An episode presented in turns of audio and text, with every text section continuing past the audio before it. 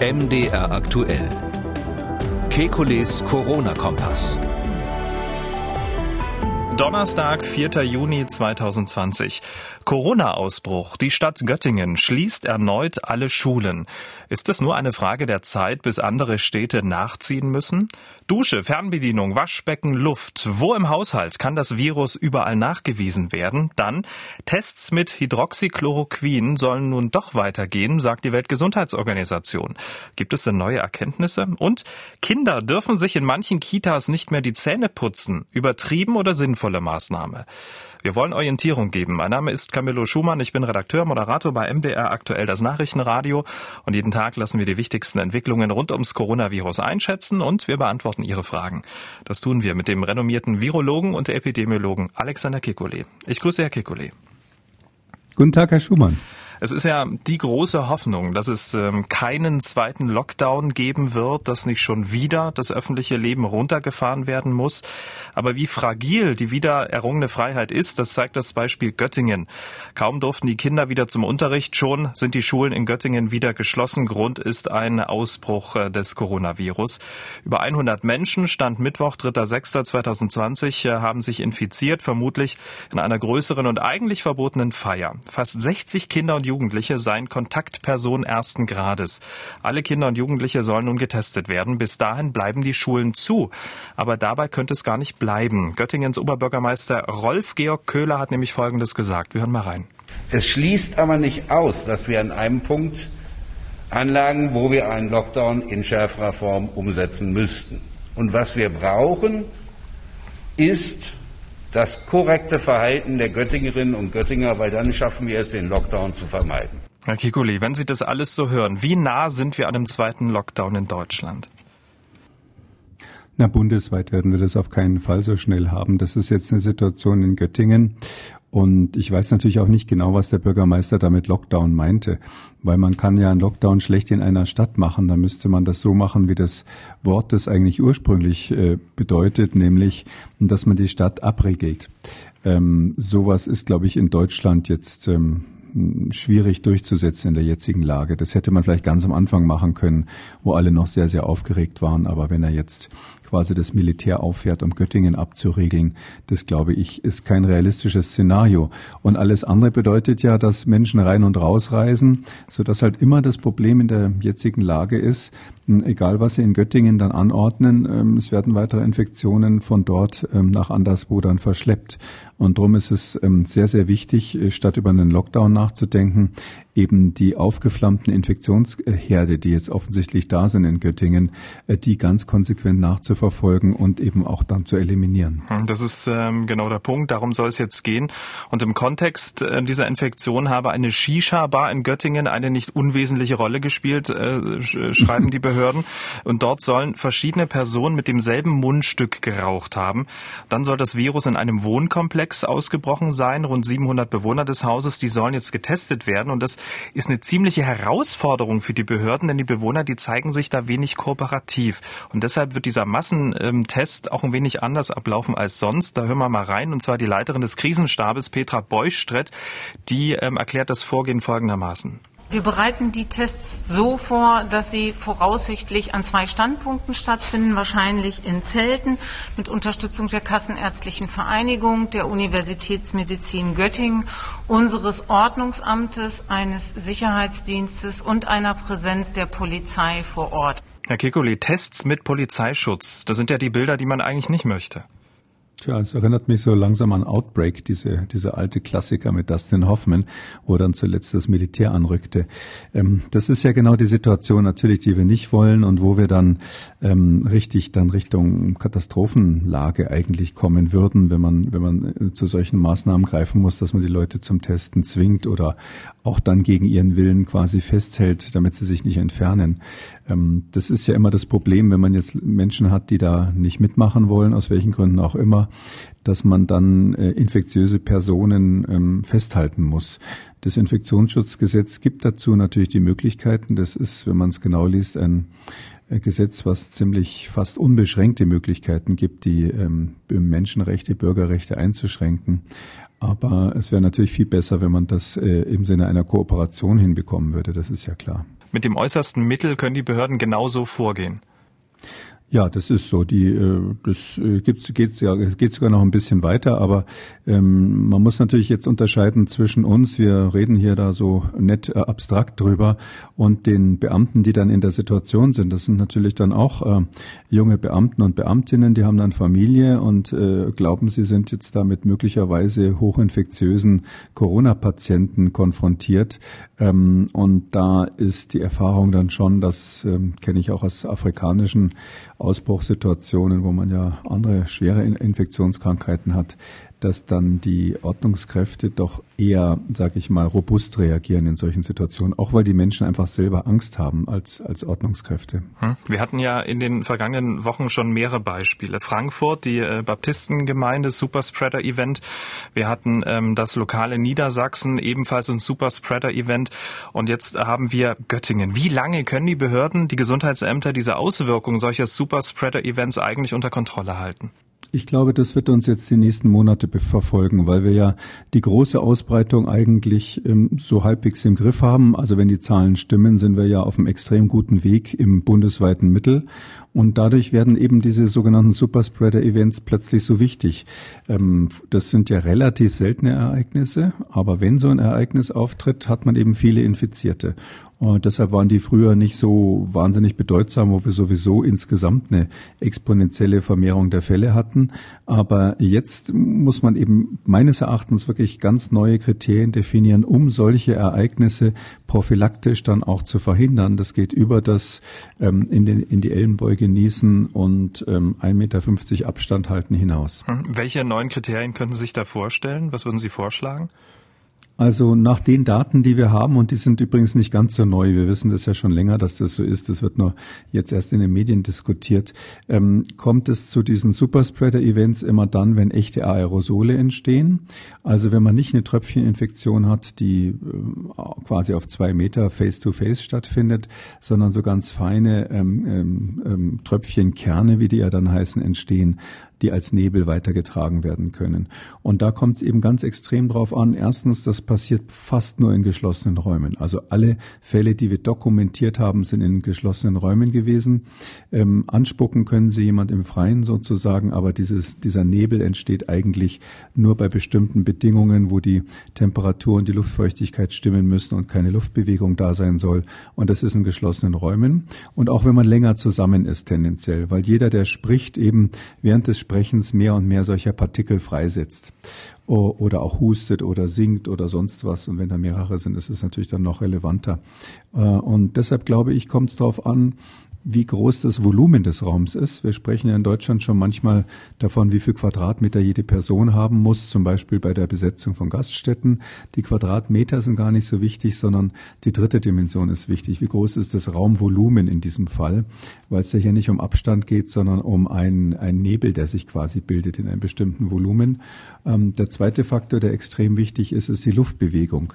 Ähm, das heißt, wie viel Luftwechsel pro Minute gibt es im Klartext? Da kann man sagen, zehn Luftwechsel pro Minute. Das wäre also ein ähm, Büro, was extrem zugig ist.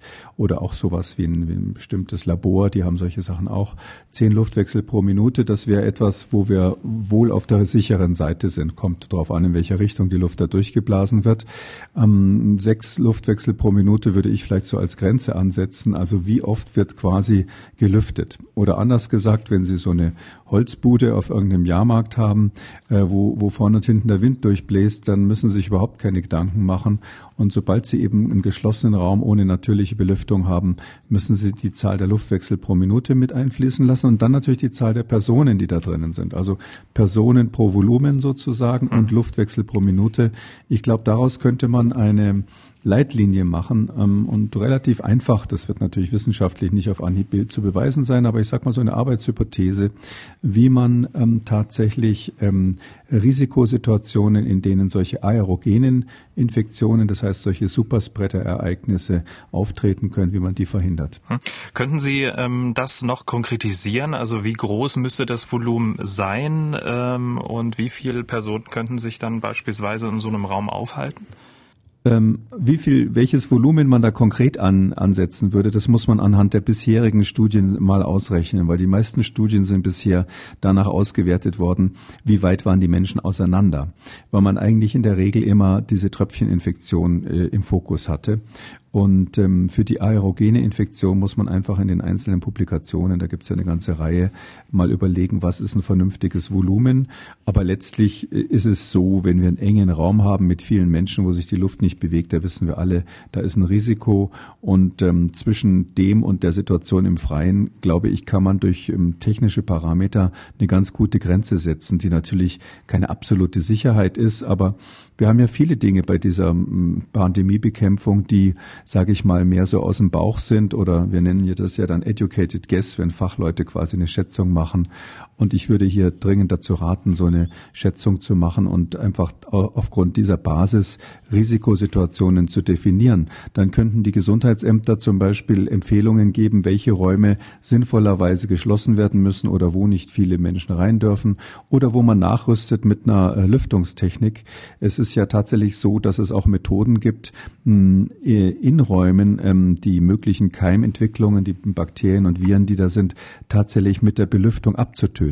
Da mhm. gibt's ja Methoden, zum Beispiel aufsteigende Luftströmung zu haben, wo dann UV-Licht unter der Decke ist, was die, was die Keime abtötet. Das sind teure Nachrüstungen, aber in Einzelsituationen kann man sich das überlegen, zum Beispiel im Warteraum eines Krankenhauses. Hm. Ja, die Gesundheitsämter werden sich freuen. Ne? ja, wieder was Neues zu rechnen. Aber ich glaube, das ist, das ist für die Ämter trotzdem hm. leichter, weil wissen Sie, es hat ja keinen Sinn, immer zu sagen, so ceterum censio, ihr sollt in die Ellbeuge husten ähm, und hinterher gibt's trotzdem solche Ausbrüche. Da muss man einfach jetzt auch mal den Schritt machen und sagen, ja, das war bis jetzt alles wichtig und richtig, aber 1,50 Meter Abstand und so weiter äh, äh, und selbst die, die einfache Gesichtsmaske ist eben in solchen Situationen kein sicherer Schutz. Mhm. Übrigens, wenn alle Masken aufhaben, ist, ist meine äh, bisheriger Eindruck, wenn alle Masken im Gesicht haben, dann passieren auch diese Superspreader-Ereignisse äh, bisher nicht. Also wir kennen kein Superspreader-Ereignis, wo es zwischen lauter Personen, die, die solche einfachen OP-Masken im Gesicht hatten, ähm, aufgetreten wären. Mhm. Aber stellen Sie sich jetzt mal in Ihrer Lieblingskneipe dann mit Maske wird schwierig. Ja. Ne? Das ist eben das Problem. Das wird vor allem, ich glaube, wir haben es schon mal kurz besprochen, das wird jetzt im Winter schwierig. Ja, Im Sommer können wir ja alle sagen, Fenster auf und alle, alle raus. Aber äh, wenn wir dann im Oktober äh, natürlich neue Ausbrüche haben werden, das ist sehr unwahrscheinlich, dass uns das Virus komplett in Ruhe lässt bis dahin dann müssen wir uns was überlegen, was wir machen, wenn es draußen kalt ist und die Türen zu sind. Hm. Aber auf jeden Fall könnte man daraus einen Standard entwickeln, mit dem ja dann auch sowohl die kleine Eckkneipe als auch die große Messehalle ja dann ähm, danach dann arbeiten kann und ähm, dann auch besser planen kann, oder? Darum geht's. Das ist ja das, was bis jetzt überhaupt nicht berücksichtigt ist. Wir haben ja diese Ausbrüche in Kirchen, wenn der Kirchenchor gesungen hat zum Beispiel. Und ähm, das ist natürlich nicht im großen Hauptschiff der Kirche, wenn alle zwei Meter auseinander standen, sondern da sind die Menschen entweder face-to-face -face gewesen, haben sich also durch Tröpfcheninfektion angesteckt, oder es war eben ein, ein, ein Nebenraum, wo, wo es enger war, oder wie in Frankfurt zum Beispiel, wo diese Gemeinde sich da infiziert hat. Das war natürlich in einem Neubau relativ ähm, beengte Verhältnisse. Und dieser Faktor ist bis jetzt noch gar nicht berücksichtigt worden. Ich glaube, das ist ganz wichtig. Mehrere hundert Personen in Göttingen sind ja vorsorglich in Quarantäne geschickt worden. Quarantäne ist ja das eine, wenn geschaut werden möchte, ob sich ein Mensch tatsächlich infiziert hat und hat er das, dann wird er isoliert. Und zu dieser Isolation von Infizierten gibt es ja ganz aktuelle Daten äh, vom Hygienezentrum in Bonn. Was ist darüber äh, zu wissen? Äh, vorab, es ist ein Preprint. Ne? Ja, ja, das ist immer wichtig, das zu sagen. Der steht in diesem Fall auch groß drüber. Das ist offiziell auf einem Preprint-Server hochgeladen worden und damit nach allen Kriterien ein, ein Preprint. Was ich auch sehr wichtig finde bei dieser Studie ist, dass sie keine politische Empfehlung geben, sondern dass sie wirklich nur ganz nüchtern ihre Daten präsentieren. Und die haben ähm, in diesem Heinsberg-Ausbruch ähm, haben die 21 Haushalte ausgesucht. Und zwar solche Haushalte, wo mindestens eine Person in Isolation musste, weil sie positiv war bei dem Test. Äh, und dann haben die gesagt, okay, jetzt schauen wir mal, wie ist eigentlich so die Virusverteilung in diesen Haushalten? Wo finden wir das Virus? Und sie wollten natürlich eigentlich mal gucken, ähm, wie wird das Virus im Haushalt übertragen. Es steht zwar nicht so direkt im Paper drin, aber man sieht, dass, dass es ihre Hoffnung war, sowas zu finden, mm, wie quasi diese Übertragungen in den Haushalten stattfanden.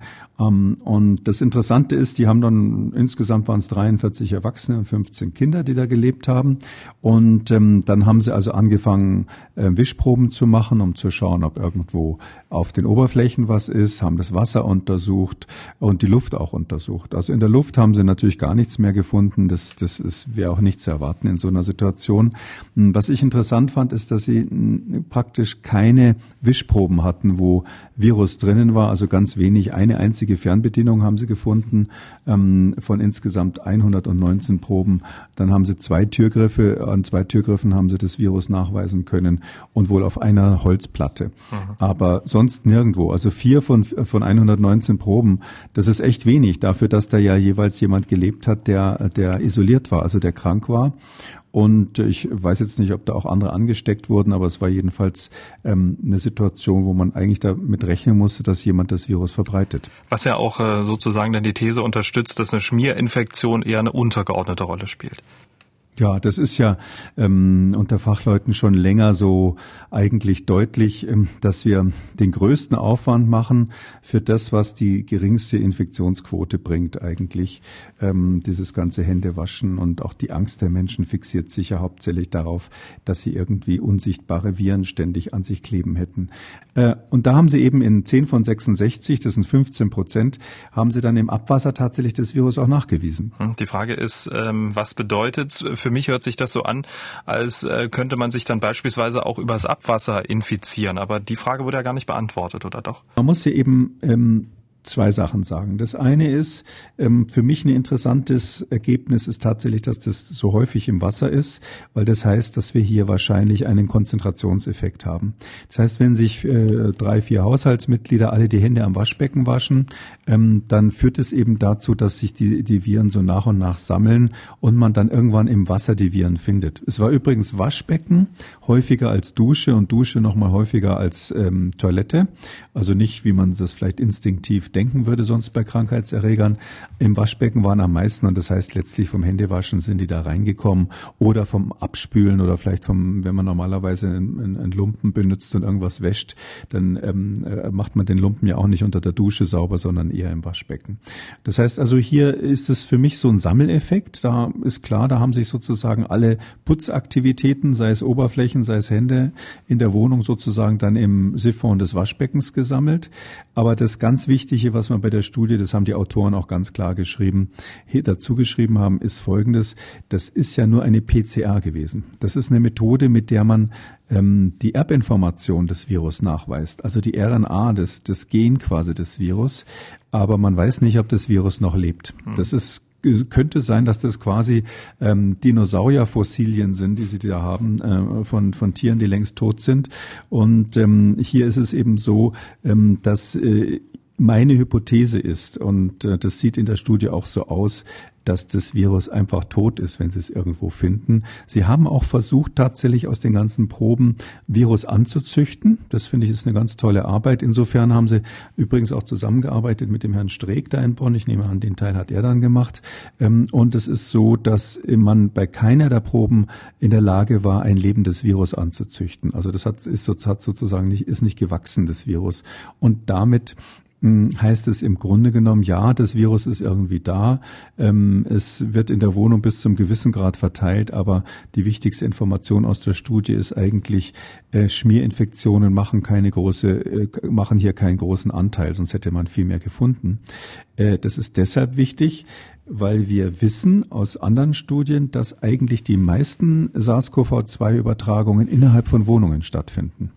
Und wenn man das also weiß, aha, also in der Wohnung ist häufig, Schmierinfektion ist es nicht, dann bleibt eben die Infektion über die Atemwege. Und das ist das, was wir sowieso schon als Verdacht, als Verdacht sowieso im Raum stehen haben. Hm, unterm Strich, was sagt uns äh, diese Studie jetzt für den allgemeinen Hausgebrauch, was die Infektiosität in äh, Wohnungen angeht? Für den allgemeinen Hausgebrauch heißt es nach wie vor, wir wissen, wenn einer krank ist, ist die Wahrscheinlichkeit, dass die anderen sich nach und nach infizieren, relativ hoch. Wir haben ja schon mal gesagt, so 15 Prozent im gleichen Haushalt sind normalerweise dann angesteckt, äh, bis man die Krankheit feststellt. Es ist ja so, dass jeder nur ein paar Tage infektiös ist. Das hört ja auch immer wieder auf mit der Infektiosität und dass das definitiv über die Luft stattfindet.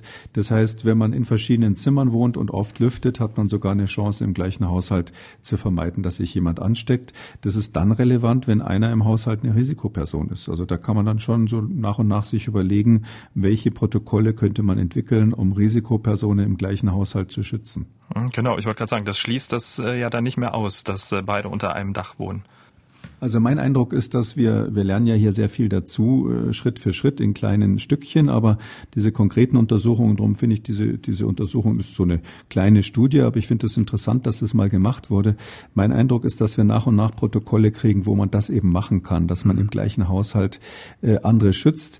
Ähm, ich will noch eins dazu sagen, das ist etwas, was mir insgesamt bei diesen ganzen Untersuchungen zurzeit so auffällt. Ähm, äh, wir haben ja nachher noch mal ein, ein ganz anderes Thema, wo es um Therapie Medizin geht, wo das auch zutrifft. Es ist ja so, dass wir jetzt in einer Phase sind, wo weltweit die Infektionen wieder auf dem Rückmarsch sind. Einfach aus verschiedenen Gründen, antiepidemische Maßnahme, vielleicht der Sommer. Und deshalb ist das Zeitfenster gerade dabei, sich zu schließen, in denen wir diese super wichtigen Erkenntnisse sammeln können. Und ähm, die Deutschen sind ja da gründlich. In Bonn hat man eben da quasi das versucht zu untersuchen oder von Bonn aus hat man versucht, es zu untersuchen. Ähm, es ist erstaunlich, wie wenig da gemacht wurde in anderen Städten, also in Italien, wo es die Riesenausbrüche gab, in Frankreich, auch in China. Ähm, da gibt es ganz wenige Untersuchungen, wo man mal geguckt hat, wie wird es denn jetzt nur wirklich genau übertragen? All diese ganz, ganz wichtigen wichtigen äh, Fragen für den Herbst. Und das Gleiche ist auch bei der Therapie. Das heißt, wir müssen uns jetzt ranhalten, dass uns nicht das Gleiche passiert wie bei SARS-1. Da war es so, nach sechs Monaten war das plötzlich weg und hinterher war man nicht wesentlich schlauer, weil man ganz viele Untersuchungen einfach noch nicht gemacht hatte in der kurzen mhm. Zeit. Ich habe gelesen, über 30.000 Fachveröffentlichungen zum Thema äh, Coronavirus und Covid-19 sind ähm, ja, seit März äh, veröffentlicht worden. Ein Chaos, hat das mal ein Virologe der äh, Universität der North Carolina genannt. Da soll jetzt mit künstlicher Intelligenz so eine Suchmaschine entwickelt werden und bis Juli werden 50.000 Fachartikel ähm, erwartet. Wie bewerten Sie eigentlich so die Qualität dieser Fachartikel? Weil Sie gerade eben gesagt haben, das Zeitfenster schließt sich. Also sind das einige wenige, auf die man wirklich setzen kann? Oder ist es so die breite Masse? Oder forscht einfach jeder vor sich hin ohne Sinn und Verstand, sage ich jetzt mal ein bisschen salopp? Ja, wir haben das ja in Deutschland wurde das ja auch öffentlich diskutiert, immer die Frage, wie viel, wie schnell soll man was publizieren und vor allem viel wichtiger, äh, welche Konsequenzen bezüglich des Gesundheitsschutzes und auch politischen Konsequenzen soll man daraus ziehen. Ich mache da äh, eine Unterscheidung. Das eine ist, ähm, Fachleute sollen, was sie gefunden haben, publizieren. Das ist in der jetzigen Lage so. Und wenn es auf einem Preprint-Server ist, dann wissen die Fachleute unter sich ja auch, was das bedeutet. Ähm, es ist nur so, ähm, wir müssen wahnsinnig aufpassen, wenn dann Gesundheitsämter anfangen, daraus irgendwelche Regularien zu entwickeln, wenn dann Politiker irgendwelche Empfehlungen machen, Schulen auf, Schulen zu oder 1,50 Meter, 2 Meter oder was auch immer. Bei diesen Dingen, die sozusagen dann ganz konkret die Menschen betreffen, wo es ja auch dann um die Balance geht zwischen Risiko durch die Erkrankung auf der einen Seite und äh, Einschränkung von Freiheit und den Kollateralschäden durch diese Gegenmaßnahmen auf der anderen Seite, da finde ich, müssen wir vorsichtig sein. Also das Wissenschaftler, die können mit sowas umgehen. Also äh, klar, man reibt sich manchmal die Augen, äh, was für ein Unsinn publiziert wird und äh, manchmal ist es auch so, dass Studien zurückgezogen werden müssen. Aber da finde ich diesen, diesen, diesen, diese, wo gehobelt wird, da fallen Späne. Und das ist etwas, was wir jetzt aushalten müssen als Wissenschaftler, weil die Alternative wäre ja zu warten, bis die Sachen publiziert sind und oh, ich kann mich erinnern, ich habe mal eine Publikation in so einem Top-Journal vor vielen Jahren gehabt. Die habe ich, glaube ich, viermal zurückgeschickt bekommen von den Gutachtern. Jedes Mal wollten sie was geändert haben, bis es dann endlich draußen war. war. Hat vielleicht ein halbes Jahr alles zusammen gedauert. Das können sie sich bei Covid-19 natürlich nicht leisten. Hm. Ähm, kommen wir mal zu diesem sich schließenden Zeitfenster. Da müssen wir nochmal über das Malariamittel Hydroxychloroquin sprechen. Die aufmerksamen Hörer äh, dieses Podcasts haben ja die Karriere dieses Medikaments in der Corona-Krise verfolgen können. Erst wurde es hoch gelobt, dann der tiefe Fall. Es gab Studien, die einen Hinweis auf die Unwirksamkeit oder sogar mehr noch sogar die Gefährlichkeit dieses Medikaments bei Covid-19-Patienten gaben. Die WHO, die Weltgesundheitsorganisation, hatte Tests ausgesetzt. Jetzt aber die Kehrtwende. Die WHO erlaubt Tests wieder. Hydroxychloroquin nun doch unbedenklich. Sie hatten ja immer so ein kleines Hintertürchen offen gelassen. Ne? Ja, Hintertürchen offen. Also bei uns war ja die Karriere so, das kann man ja offen sagen. Also ich habe ja am Anfang gesagt, ich glaube nicht, dass das funktioniert, weil die äh, Dosen, die wir in der Zellkultur sehen, ähm, auf keinen Fall äh, klinisch zu erreichen sind, sonst haben sie Nebenwirkungen. Dann war es so, dass es die Studie aus Frankreich gab und verschiedene andere, wo man gesagt hat, Mensch, das scheint ja doch zu funktionieren. Äh, und dann ging es wieder runter und wieder rauf. Und ja, und was ist jetzt die aktuelle Situation? Ähm, wir haben ja gesprochen über eine große Lancet-Studie vor einiger Zeit, die also ausgewertet hat, die bisher laufenden, einen großen Teil der bisher laufenden Studien, ich glaube mit fast 100.000 Probanden insgesamt haben die das oder 100.000 ähm, Fällen haben die das angeschaut und sind zum Ergebnis gekommen, dass ähm, erstens kein Effekt gesehen wird, also keine Wirkung. Das ist aber etwas, was die nicht so betont haben, weil man das eigentlich nicht zeigt. Das heißt deswegen nicht, dass das Medikament nicht wirkt. Weil wenn man keinen Effekt gesehen hat in so einer statistischen Analyse, kann man nicht sagen, der Effekt ist nicht da. Dieses, dieser berühmte Satz, ähm, the absence of evidence is not an evidence of absence. Aber ähm, das haben die auch nicht gemacht. Aber die haben natürlich gesagt, ähm, wir haben hier Nebenwirkungen und die waren ganz drastisch, also mit EKG und das ist ja bekannt, dass das ähm, Hydroxychloroquin ähm, äh, EKG-Veränderungen macht, also im Herz quasi die elektrische Leitung zwischen den Vorhöfen und den Kammern ähm, verlangsamt, kann man mal so grob sagen, was dann zu Herzrhythmusstörungen führen kann. Und das haben die eigentlich relativ deutlich gezeigt in der Studie. Die Daten waren eindeutig. An der Stelle habe ich die auch eins zu eins geschluckt, sage ich mal, obwohl ich es mir genau angeschaut habe. Ich habe ja die Vermutung gehabt, dass das hier ein dosisabhängiges Problem ist, dass man also mit einer therapeutischen Dosis auf keinen Fall ähm, hinkommen kann, dass man ähm, hier gegen Covid-19 ähm, eine Wirkung hat, weil die Dosis zu hoch wäre und das dann toxisch wäre. Ähm, aber so ein bisschen die Hoffnung gehabt, dass man vielleicht prophylaktisch was machen kann. In dem Sinn, dass man das einnimmt, ähm, um zu verhindern, dass man schwer krank wird, weil man dann eine niedrigere Dosis braucht. Ähm, und eigentlich war das damals in, äh, so das Ergebnis dieser ersten Publikation, dass man sagen musste, in der therapeutischen Dosis ähm, ist es auf keinen Fall zu gebrauchen, vielleicht noch in einer niedrigeren Dosis. Hm. Jetzt gab es äh, an dieser Studie heftige Kritik. Äh, ich finde, wenn sich 120 Wissenschaftler zusammentun und einen Brief an ein sehr renommiertes Journal schreiben, ähm, ist das nicht ohne, oder? Ja, das ist äh, richtig kritisiert worden. Hinter den Kulissen haben wir da auch ähm, viele Gespräche geführt. Da gibt's ja immer die berühmten Zoom-Konferenzen, wo die Leute sich dann da austoben. Ähm, es ist tatsächlich so, dass die Kritik in dem Fall besonders hart ist aus mehreren Gründen. Also das eine ist, dass man natürlich immer sagen kann, na ja, das war keine kontrollierte Studie. Kontrolliert heißt ja, dass man sich vorher mal hinsetzt und sagt, wie mache ich das? Dann hat man eine Versuchsgruppe, eine Kontrollgruppe, dann wird am besten gelost quasi, also zufällig ausgewählt, wer in welche Gruppe kommt. Und wenn man es ganz perfekt macht, wissen die Ärzte und die Patienten nicht, ähm, wer das äh, Kontrollmedikament, also ein Placebo, Placebo bekommt und wer die, das echte Medikament bekommt. Das war es hier ja von vornherein nicht. Das stand da auch drinnen. Man nennt das ist eine, eine Beobachtungsstudie. Also das heißt also, die haben einfach Daten genommen, die schon da waren und nochmal ausgewertet. Das hat immer Schwächen. Ähm, warum hat das Schwächen? Das eine ist natürlich klassisch man weiß ja nicht, wann man zum Beispiel so ein, so ein Medikament gibt. Also ähm, stellen Sie sich vor, Sie haben drei Patienten, einem geht's richtig schlecht. Jetzt wissen Sie, das Medikament hat Nebenwirkungen natürlich. Wem geben Sie das Medikament? Natürlich dem, dem es am schlechtesten geht. Und deshalb haben Sie gesagt, ja, wenn er das Medikament lauter Leuten gibt, die eher schwer krank waren, äh, klar sterben die häufiger und das ist dann ein klassischer Confounder wie wir das dann nennen, also etwas, was die Statistik dann stört. Ähm, und das andere ist aber, mm, und das ist hier schon besonders, dass der Autor, ähm, der eigentlich ein angesehener Arzt ist, aus, aus ein Kardiologe, Mera heißt der, ähm, aus Boston, der da ist an dem berühmten Brigham and Women's äh, Hospital, das ist eins der Top-Adressen dort, dass der dem jetzt unterstellt wird, er hätte die Daten äh, ja, zumindest von einer Firma übernommen, die möglicherweise da nicht sauber gearbeitet hat. Das ist eine Firma, die heißt Surgisphere und ähm, die hat weltweit Krankenhäuser unter Vertrag und deren Daten wurden genommen und da haben sich dann so ein paar Leute ganz genau hingesetzt und geschaut, was ist, sind das eigentlich für Daten und die haben zum Beispiel festgestellt, dass die die Streuung zwischen den einzelnen Kontinenten, die da von den Daten, die da erhoben wurde, ziemlich gering ist. Also der Fehler war eigentlich zu gering. Was heißt das in der Statistik? Das heißt, hm, äh, möglicherweise sind die Daten sogar ähm, manipuliert worden. Das muss man hier so offen sagen. Und dann ist es auch so, sind so ein paar andere Merkwürdigkeiten aufgetreten, dass die dann daraufhin die Daten nicht hergegeben haben, weil alle haben gesagt, jetzt gebt mal die Daten frei, wir wollen sie uns anschauen.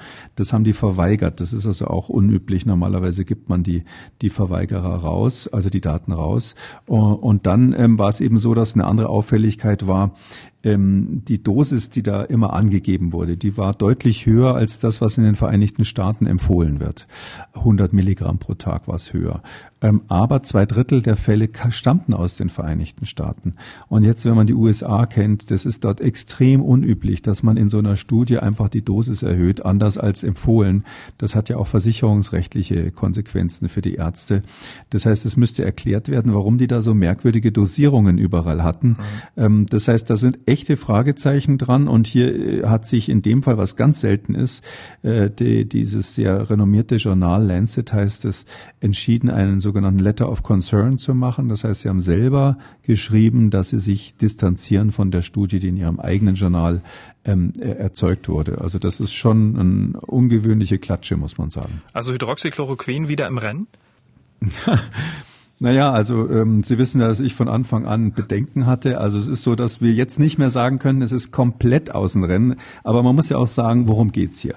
Hier geht's ja darum, dass aufgrund dieser Hinweise, die aus einer nicht kontrollierten Studie gestammt haben, äh, die Weltgesundheitsorganisation sofort gesagt hat, alles stopp. Wir stoppen diese, diese, diese große äh, Studie, die wir da haben, das Solidarity-Projekt, wo ich glaube in 35 Ländern dieses Medikament geprüft wird, unter anderem meines Wissens auch in Deutschland. Und ähm, da hat man eben sofort gesagt, stopp, wegen der Nebenwirkungen dürfen diese guten, großen, kontrollierten Studien nicht weitergemacht werden. Und der einzige, das einzige, was man jetzt gemacht hat, ist, dass man diese kontrollierten Studien gesagt hat, nee, die dürfen jetzt doch weitergemacht werden.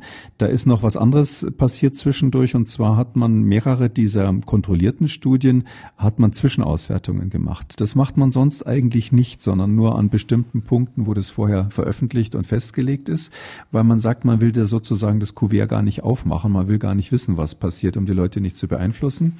Das hat man hier aber gemacht ähm, aufgrund dieses Stopps und hat festgestellt, diese kontrollierten Studien, die sind zwar noch nicht fertig, aber bisher zeigen die diese toxische Wirkung ähm, von dem Hydroxychloroquin eben nicht.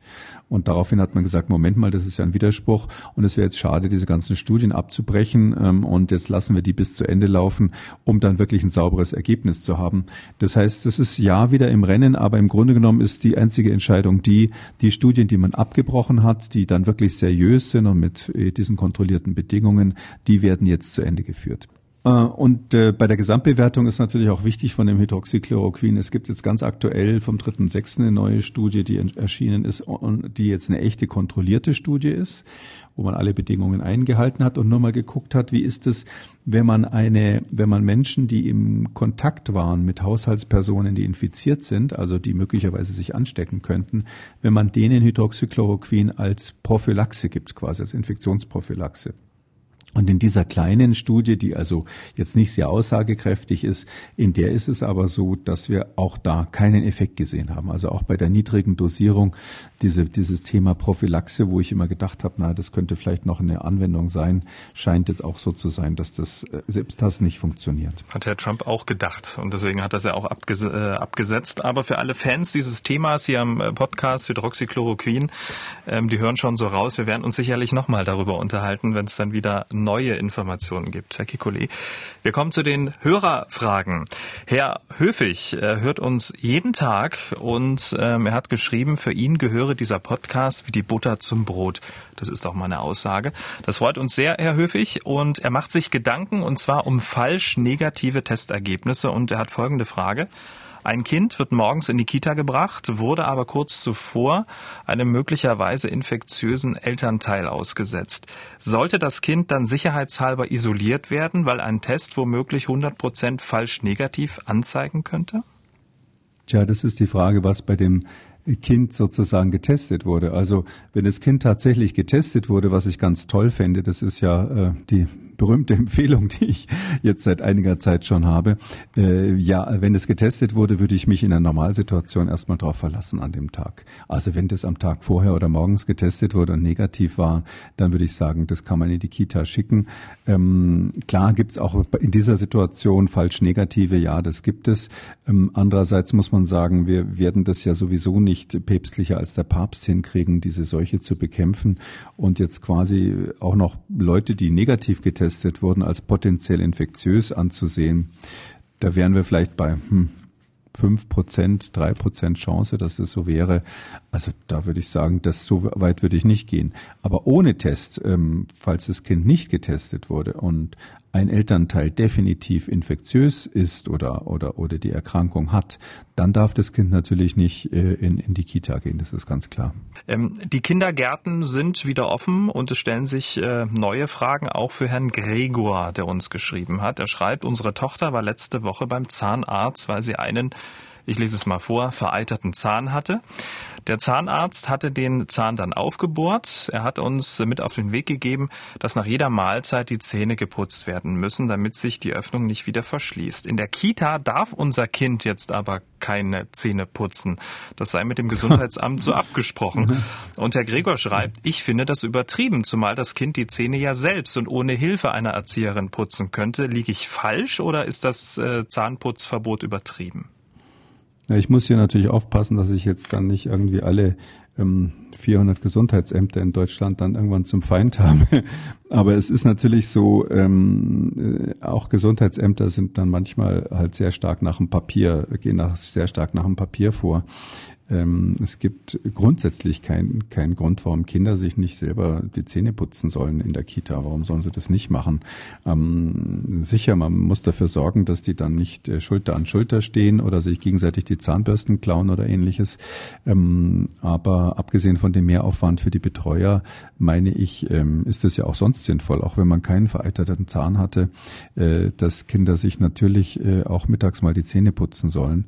Ähm, das würde mir viel zu weit gehen, hier jetzt quasi die die wichtige Hygieneerziehung ähm, für der Kinder jetzt plötzlich hintanzustellen. Sie müssen ja nur, nur dran denken, äh, in den normalen äh, Kitas kommt ja immer so eine wir nennen die immer Zahnfee. Die Zahnfee, das ist natürlich genau. nicht die Zahnfee.